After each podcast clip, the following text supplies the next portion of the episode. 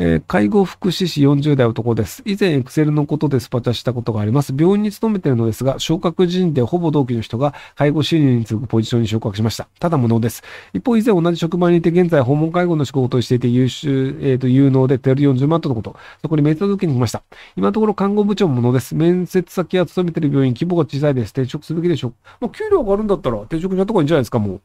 その無能な人がうまくいくっていう会社であれば、そこにいてもなんか一生懸命頑張る人が評価されないってことだと思うので。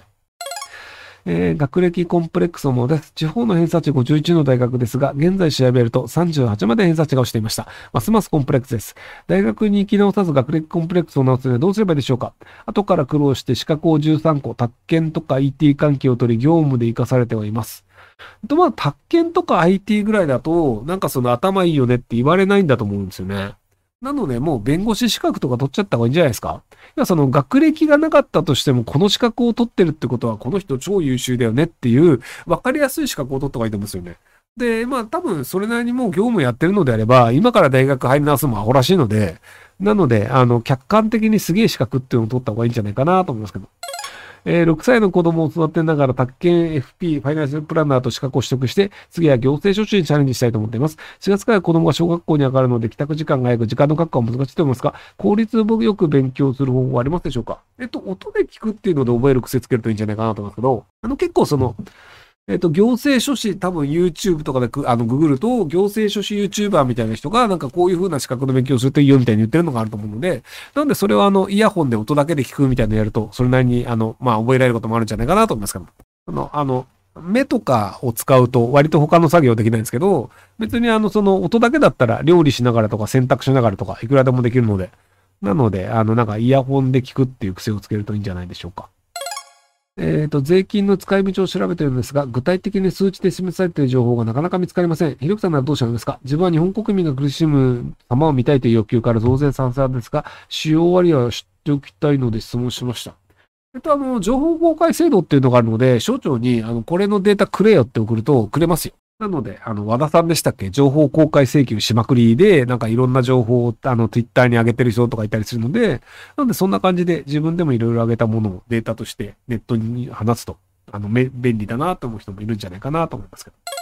大卒2年目サラリーマンです。赤十字の輸血を緊急走行で遊ぶ仕事に興味がありますが、契約になるんですがおすすめ。まあでもそれがもう興味があるんだったらおすすめがどうかじゃなくてやってみれんじゃないですか。自分が好きなものは他人に勧められてやることじゃないと思うんですよね。まあでもそういうの好きだったら多分あの消防署に入った方がもっと面白い気がしますけど。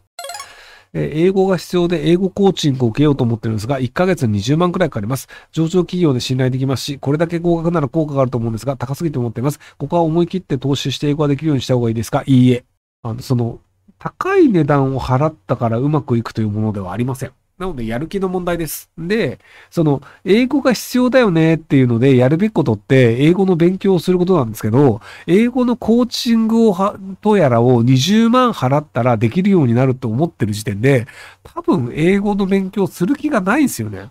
なので、払っても損になるだけなんじゃないかなと思いますけど。Twitter で AI セクシービジョンを作成しましたっていうのがあるんですが、そんなことまでできるんですか？あの、今はその、あの、画像自体が Stable Diffusion とかであの、その AI が画像を作るっていうのができたりするので、なのでそのいろんなこう呪文を入れて、その通りのこう女の子を出力するみたいなのを楽しんでる人もいるので、そういうことができる時代になりました。えー、在宅で看護師やるとしたらおすすめの仕事ありますか？まあなんかあの前も書いた、言ったと思うんですけど、そのあの医療系看護師ブログみたいなやつとかは結構それなりに需要はある気がするので、そこら辺のちょこちょこ書いていくといいんじゃないかなと思いますけど。要はあの、まあ、いろんなその健康に関する記事とかって世の中にあるんですけど、で、それが一応看護師監修みたいになってると、一応ブランド価値上がったりするので、なのでそういうライター仕事みたいなのもありなんじゃないかなと思うんですけど。